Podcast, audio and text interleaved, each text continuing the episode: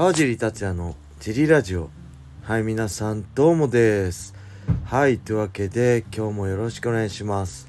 えー、1月5日木曜日今日からジムは通常営業です。なので、えー、17時からのキッズクラスそして18時半からのフリークラスねたくさんの参加をお待ちしてます。久しぶりの運動の人はねしっかり準備運動して怪我のないように、えー、初日を迎えましょう。よろしくお願いします。そんな感じで昨日は、えー、正月休み最終日でした。何をやったっけな。あ娘と一緒に走りましたね。走り行きましたね娘さん。走り行きましたね。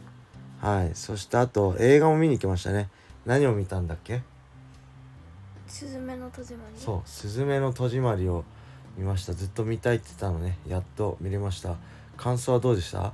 面白かった？うん。面白かった？なんかちょっと切なかったですね。あのー、ちょっと3.11のね大震災とちょっとつながりがあってね見てて切なくなりました。ただ映画自体すごい面白くてえー、なんかあの時間とか気にならず見入っちゃいましたね。だいたいつまんないとね時計とか見てあとどのぐらいかなって見ちゃうんだけど全く気にならな気にならなかったですね。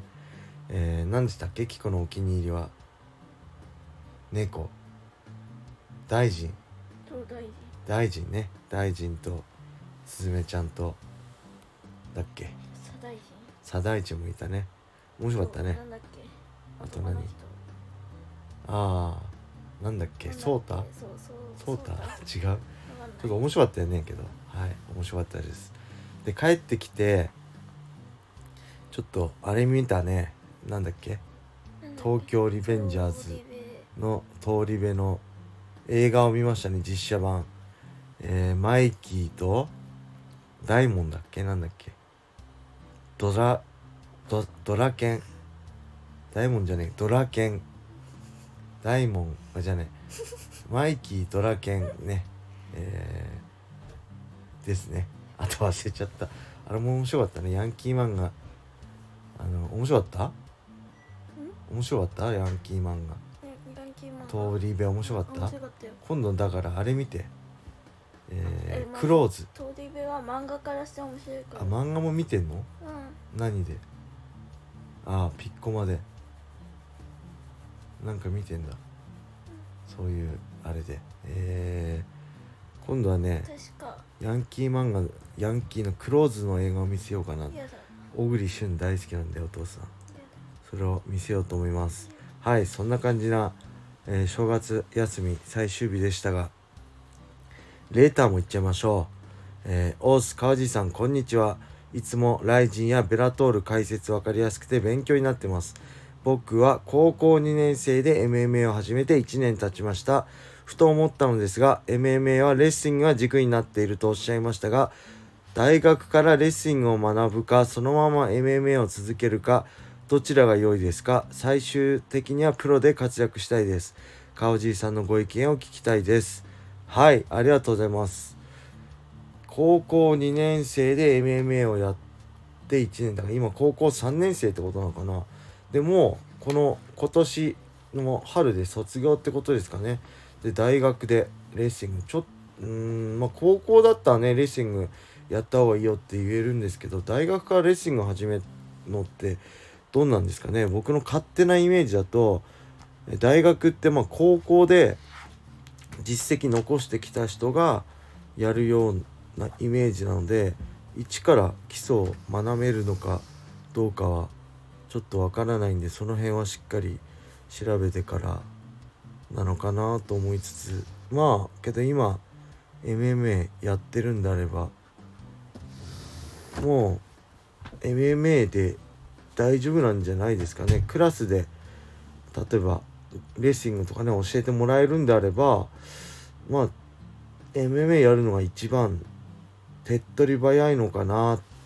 でそこから必要であれば大学のレッシング部にえーまあコネ使ったりねあのつてをたどって出稽古に行ったりする形でいいのかなと思いますね。なんか全くレッシングの基礎もないのにいきなり大学レッシング部行ってあの一からあ一大学レッスング部に入って一から教えてもらえるのかちょっと僕は分かんないですね。その辺確認してもらってうんやるのがいいのかなと思います。ただ、うん、まあ本当レーシングはね軸だし多分ね日本はねちょっとね今特殊ですね。本当に打撃が主体っていうかまず世界的に見ても打撃が主体になってるんですけどあのー、ちょっとねレーシングとかグラップリング寝技がのレベルがちょっと開いてるような感じはします。打撃ではねあのー、そんなことない。打撃では結構みんなやると思うんですけど、まあ、海外のね USC とか、まあ、ベラトルのトップファイターの場合、えー、まあ、レッシングも鬼強いしグラップリングも鬼強い上で、えー、打撃で勝負してるんであってでもし打撃がねやばかった時しっかり組みついて組で勝負できたり組でしのげたりするから幅広く戦えるんですけど、まあ、日本のトップファイターの場合まだ得意技が一つしかない中で戦っているような感じがするんでね僕はちょっとここから世界に差を縮めるためには、まあ、レッシングと寝技の習得がまあ必須かなと思います。うん、ただそれはいい悪いじゃなくて僕らの時代ってなんだろう、えー、結構ね打撃で押されてる日本人は多かったんです。まあゴミ高則は別にして結構打撃できず組で勝負してる日本人ファイターが多かったのでそういう意味では打撃のレベルが上がってきてこれはすごいいいことだと思うし打撃ではね結構勝負できる選手増えてきたんでここもう一つねそこから MMA、えーまあ、グラップリングレッシングね特にをしっかり身につけていけばあのー、うん、結構勝負できるんじゃないかなと思いました。まだあの勝負できる場所は少ないですよね日本人ファイター。一つの場所でしか勝負できないんでまあ打倒局全部勝負できた上で何か必殺技があるっていうスタイルが一番いいしまあ堀口選手が実際にそうなってますよね。昔は本当打撃だけでしたけどアメリカントップチーム行くまでは打撃だけっていうかまだあの組み技にちょっと穴がありましたけどもう今はもう打撃はもちろんだけどレッシングも組も強いし寝技も強いし武器どこでも勝負できますよね。もちろん唾液で勝負するけど唾液で危ない時に組で勝負いける。実力もあるしその辺がやっぱ MMA の幅広さだったり強さのあの大事なところだと思うので、まあ、この高校生の子も、えー、まあ、大学でレッシングどうなんだろう。やれるんであればやった方がいいですけどちょっとねレベルの差がありすぎてついていけないとかって逆になんだ嫌になっちゃうと思うので切磋琢磨ねできるレベルの人がいればやるばいあのあれですね。あの何？両方やった方がいいですね。レッシング部入って MMA もやった方がいいし。どっちかに絞る必要はないのかなと思います。でそれは時間があればの話で、まあ、時間がない時はしっかり MMA やった方がいいと思います。うん。これはねすごい難しいですね。高校生だったらね迷わずレッシングやりなって言うんですけどもう大学生、まあ、1920歳とかからだとここであの MMA をやらないでレッシング集中したいのはちょっとね僕はもったいないかなと思います。僕も、まあ、19の終わり20歳になる直前から MMA 始めたんでうん、MMA だけでもね十分プロにはなれると思うしトップまでいけると思うのでちょっとねあの正直僕らの時代とは、ね、違いますけどそれでも努力次第ではトップにいけると思うので一番はね何だろうこう、まあ、楽しくやることと飽きずにやることですよね。あの強い人ばっかりだと嫌になっちゃうんでしっかりあの同じようなレベルの人がいる中で切磋琢磨してやったりねやられたりしてってやっていくのが何だって面白いじゃないですか。スポーツじゃなくてゲームでもね。圧倒的に弱かったり強かったりしたらゲームって飽きちゃうじゃないですかやってても。ただ勝ったり負けたりして「いやチキショー」とか「よっしゃ勝った」とかね。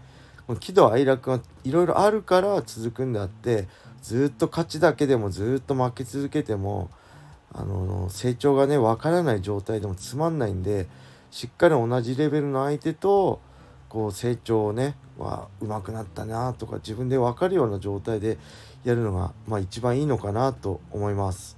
はい。そんな感じで、えー、頑張ってください。こうやってね若い子がしっかり MMA やってくれて日本の未来を担ってくれると僕も嬉しいし、えー、いつかね雷神とかベラトーリに出て解説できる日を楽しみにしたいと思います。はい。それでは今日はこれで終わりにしたいと思います。皆様良い一日を。またね